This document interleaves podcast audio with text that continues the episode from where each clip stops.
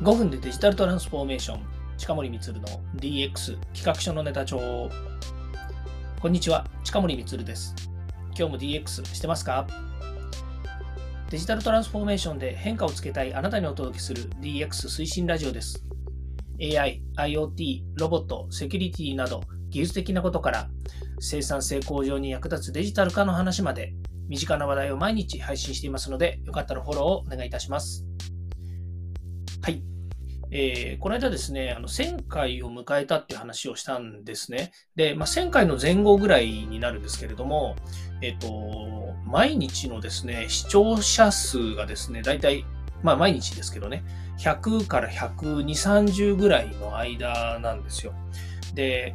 えっ、ー、と、確か1年くらい前の時に、まああまりね、公表はしてないんですけど、1年くらい前の時には、1日の再生回数って大体、そうですね。いろんなそのチャンネルがあるんですけどね、配信、あの配信にしまあ、いわゆる、えっと、Spotify に今載せてるんですけども、Spotify の先にですね、えー、Apple とか Google とかですね、まあ、いろいろこう、えー、聞ける先があるんですね。Amazon も聞けますし。で、そういったところで全部足すと、1日大体ですね、えー、30、40ぐらいだったんですけれども、それがですね、今、大体100、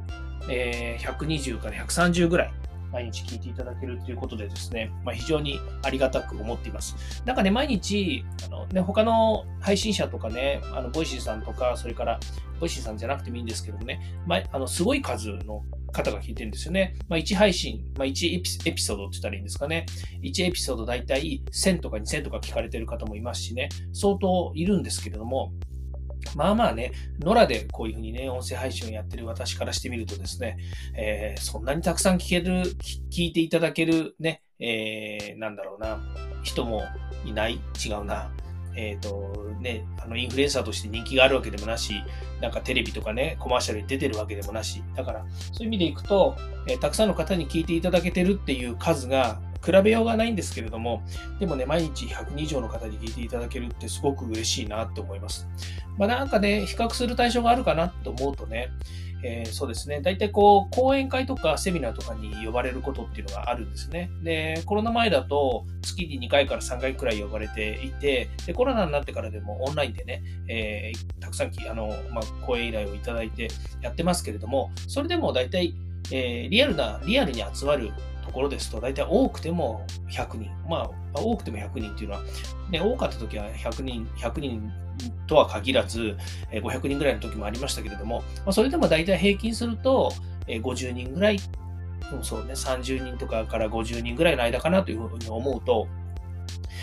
えー、なんつうんですか、その講演会1回で、まあ、講演会もね、あの長い時だとね、2日間ぐらい喋ってるのもありますし、で、短い時だとね、30分ぐらいっていうのもあるので、一概にこう比較はできないんですけれども、それでも1回のというふうに考えれば、1回の講演会に30からね、40人ぐらい集まって私の話を聞いていただけるっていうふうに考えると、この音声配信は毎日やっていて、ほぼ毎日ね。いや、昨日はちょっとあの、マイクの調子が悪くて、音声取れなかったので、あのパスしちゃったんですけど、これがね、えー、毎日っていうふうに考えるとね、毎日100人前後の人が、この私の配信を聞いてくれてるっていうこと自体が、ものすごく、えー、貴重なことだと思いますし、すごく嬉しいことなんですよね。なので、えー、こうね、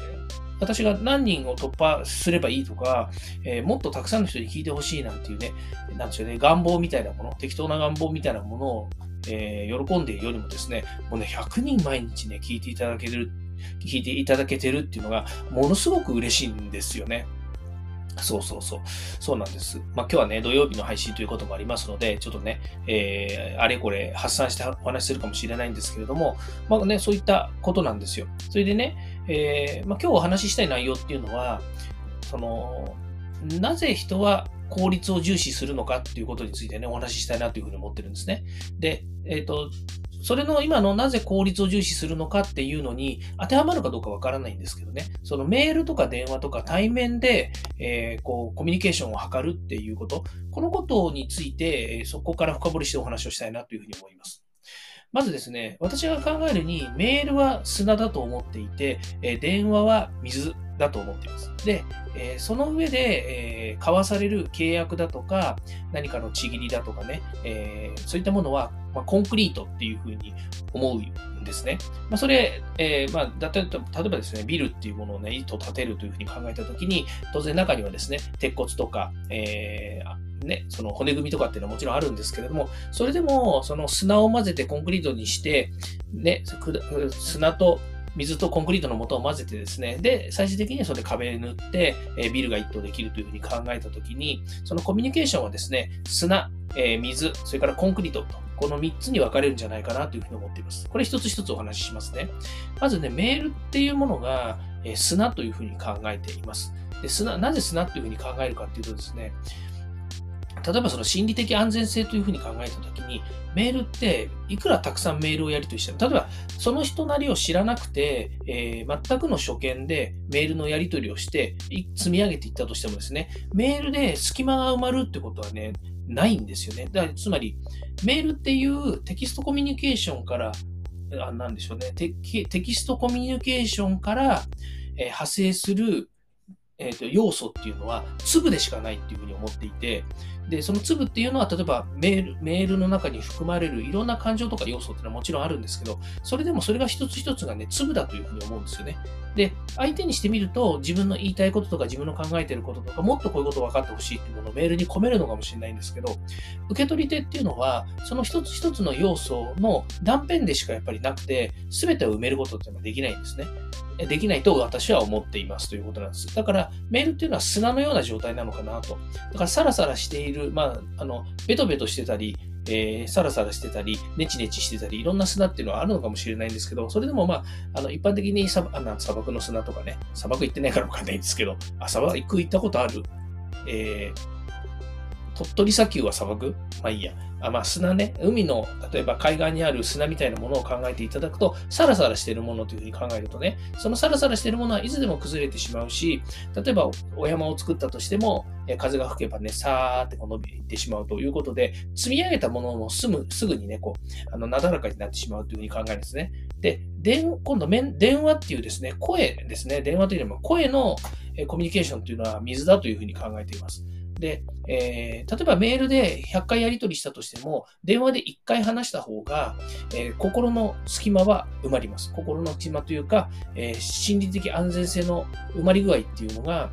えかなり埋まってきます。だから水っていうふうに表現しましたけれども、水でなくてもいいんですけどね。あの、えー声っていうものね、声、声、声、声、声、声で、声をね、声で会話するっていうね。で、声の中に含まれる、例えば感情であるとか、えー、気持ちの抑揚であるとか、相手の、なんでしょうね、その、えっ、ー、と、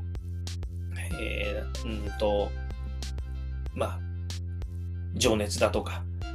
いろんな、こう、ものですよね。言葉が出てきませんね。言葉足らずですね。言葉足らずというよりも、あまりにも語彙力がないって言った方がいいのかもしれないですけど、えーと、そういったものが、この電話の中とか、声の中には含まれているっていうのが分かって、例えば怒っているとか、怒ってないとか、えー、笑っているとか、悲しんでいるとかっていうのは声からはすごくよく伝わってきますよね。だからテキストよりも声の方が、えー、よりですね、伝わってくるということがあります。まあ、だとするとね、え、その次のパターンでいくと、えっと、対面というのがあるのかなというふうに思うんですけども、だから対面というとね、例えば相手の顔とか、えー、身振り手振りとかね、そういった要素が、まあ、逆に、逆にじゃないんですけど、さらに、えー、その心理的安全性を埋めるためのですね、いろんなものが、になるのかなというふうに思うとですね、それもあるんですけども、まあ、それよりもですね、さらに安全性が高いっていうふうに考えると、何かのちぎりということになるんですよね。約束って言った方がいいのかもしれないですね。で、えー、まずメールでのやり取りにっていうものは、え、かなり砂みたいな要素がありますので、まあ、そういった部分で言うとですね、サラサラしていて、で、えー、いつでも崩れるような状態にあるということです。で、えー、声によるコミュニケーションですね。電話とか声のコミュニケーションっていうのは、あのかなり、えー、まあそうね、えー、対面しないで声だけってなると電話か、なんかね、オンラインでもそうですけども、電話とかあのコミュニケーションツールですね、チャットツールとか、えー、声のチャットツールみたいなもんですよね。まあ、そういったことになりますよね。で、えー、それはもう水っていうのは、えっ、ー、と、隙間ですね、その砂とかそういったものでは、え崩れてしまうんだけれども、それに水が加わると、べちゃべちゃしてですね、えーあの、や、なんつう、砂山作ってもですね、崩れずに上がっているっていう状態ですね。でもそれでも、えっ、と、9割方はいいんですけれども、例えば水が乾いてしまったりとか、それから、え手で押してしまったりすると、今度また崩れてしまうということなので、まあ、大体90%ぐらい埋まるのかなっていう気がします。で、最後はですね、えー、っと、まあ、ちぎりというかですね、契約というか、約束ということになると思うんですけども、それがあるとですね、かなりお互いの心理的安全性っていうのは高まっていってですね、えー、まあ100%になるということはなかなかないかなというふうに思うんですけども、え、99%ぐらいにはなることもあるんじゃないのかなというふうに思います。まあそんな感じでですね、えー、何かに例えてですね、この心理的安全性とかですね、コミュニケーションについての今お話をしたんですけども、じゃあ人はなぜ効率を重視するのかっていうことなんですよね。それはですね、えー、最、まあ、あの、人によってはっていうことになってしまうと思うんですけども、えー、最短距離でやっぱりこの心理的安全性を確保したいっていうことがあると思うんですよね。だから、その、例えばそのコロナ禍になってですね、なかなかこう人に会えないなっていう風になった時に、相手とのその心理的安全性を築くためにはどうするのかって言った時に、やっぱりこうね、オンライン、え、会議システムでいう Zoom とかですね、え、そういったものを使ってですね、相手の顔を見てとか、相手の声を聞きながらとかっていうのが、一番最上位のツールになってたというふうに思うんですよね。まあ、メールでやり取りしたりとかね、SNS のチャットツールでやり取りしたりとかっていうのもたくさんありますけれども、それでも、まあ、あの、なんでしょうね、一回は、あの、えー、顔見て話しましょうね、みたいな感じになるんですよね。で、これがね、また、あの、もっとそれを、こう、あの、えー、なんですかね、こう、えーコロナ前の話になると、例えば相手の会社に行ってとかね、会社に行って会社の場所があってとか、それから、えー、相手のオフィスに行くと、えー、ね、その対話ができてとかね、え、その中でのね、こう、なんか感情とか、えお互いのね、会話の中で言う、まあ、プラスアルファの部分ですよね。そういったものが、まあ、仕事で考えると、仕事に関係ないところの話をしたときに、相手の人となりが分かってくるっていうところから、心理的安全性が生まれるとかっていうふうになってきますよね。で、当然ですけれども、まあ、契約というところになる前にはですね、ある程度のお互いの、そうですね、あの、やりとりの中から、あの、その契約なり、ちぎりなりを交わすっていうところまでのですね、心理的安全性を、え生んでいくということがあるのかなというふうに思うんですよね。で、これがコロナになってきちゃうとですね、コロナになってからはですね、えお互いがこの、えー、その、えーね、こう、会ったりとか、えー、その、何、その、対面でとかっていうことができなくなってしまったので、えー、そういったコミュニケーションツールを使ってということになるんですけども、それでもですね、最初から、えー、そういったコミュニケーションができていればですね、ある程度のなんでしょうね、その心理的安全性の上でのですね、コミュニケーションが、えー、スムーズに進むようになるんだろうなというふうに思います。これがですね、最初からもうメールだけでですね、何十回とやり取りをしてもですね、なかなかやっぱり埋まらなくてですね、最終的には、まあ、あの、えー、なんでしょうね、相手のことをよく知ってますっていうレベルには、やっぱりなかなかいかないのかなというふうに思います。ただ仕事上ですね、え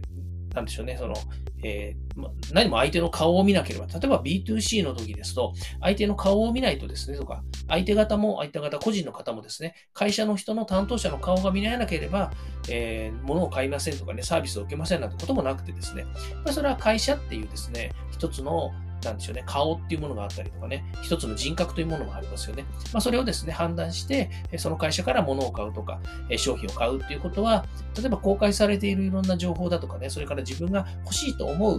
何かのきっかけがあるということが、また一つの大切な要素だと思うんですけど、こうなってくるとですね、コミュニケーションとかっていうのはあんまり関係なくて、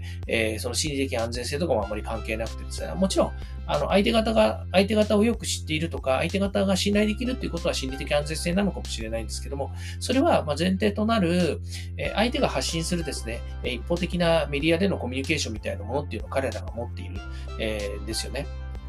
えっ、ー、と、メディアミックスとかですね、えメディアコミュニケーションというものを持っていて、えその中からですね、えっ、ー、と、対話してるかのごとく、相手の情報をですね、こちら側に伝えてくるということですね。それをまあ見た上で、こちらは、それが自分たちの信用に足りるのかどうかということを判断するということになりますよね。ですから、1対1のコミュニケーションで考えると、えメールですとか、電話ですね、音声によるコミュニケーションとか、それから対面による、えコミュニケーションですね、相手の、えー動きとか、それから顔とか、感情とかっていうものをですね、まあ、見て取れて、まあ、その上での、えー、心理的安全性っていうのが生まれるのかなというふうに思いますね。まあ、そうした時にですね、えー、人はなぜ、えー、効率を重視するのかっていうふうに考えるとですね、この心理的安全性をですね、最短でやっぱり確保したいなっていうところがあるんじゃないのかなというふうに思っています。なんでしょうね、話の中からなんか削ろうみたいな地味なことを今言っていますけれども、え効率を重視するのかっていう話と、それからコミュニケーションの、え仕方においての心理的安全性っていうのは